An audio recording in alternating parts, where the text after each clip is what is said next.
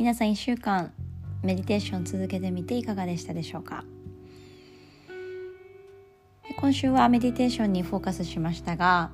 1週間ごとに何かフォーカスする練習方法だったりとか例えば今週はメディテーション来週は呼吸法などテーマを決めて行っていくことでモチベーションもまたキープできたりさらにモチベーションが上がっていくこと目指していきましょう。でこれから呼吸法を明日ぐらいからかな。一つ一つ紹介していこうと思います。呼吸法も息を吸って吐いてだけではなくてクンバカと呼ばれる息を止める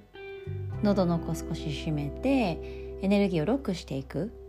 蓄えていく溜めていく方法だったりとか上げすぎた熱上がりすぎた熱少しこうほてってる体を冷やしていく呼吸法もありますし逆に熱が欲しい時に少しみぞおち横隔膜あたり刺激していく呼吸でマッサージしていく呼吸法もあります。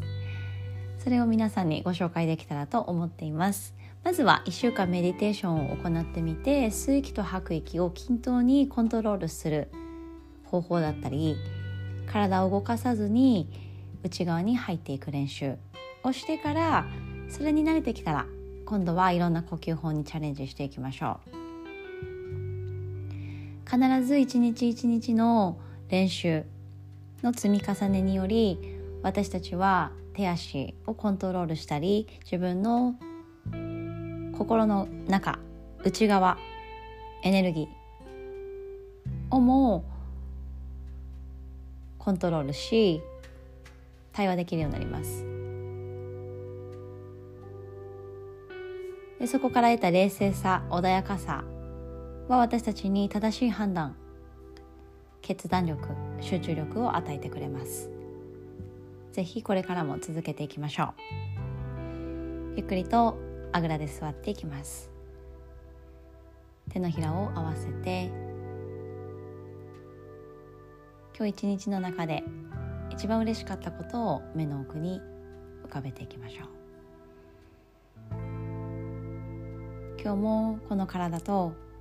心そして呼吸。穏やかにそして大切な人に感謝の気持ちを込めて。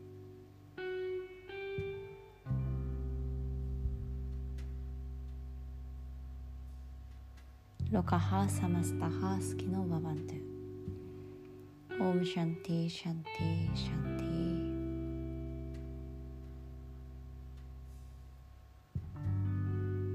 ィ。この後もいい時間が流れていきますように。